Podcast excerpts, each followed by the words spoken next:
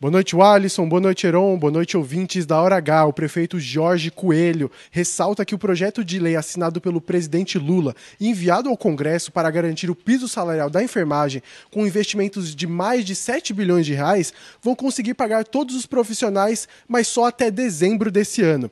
Por isso, o presidente da FAMUP pede aos gestores da Paraíba que fiquem atentos na hora dos pagamentos, para que não se compliquem financeiramente a partir de 2024.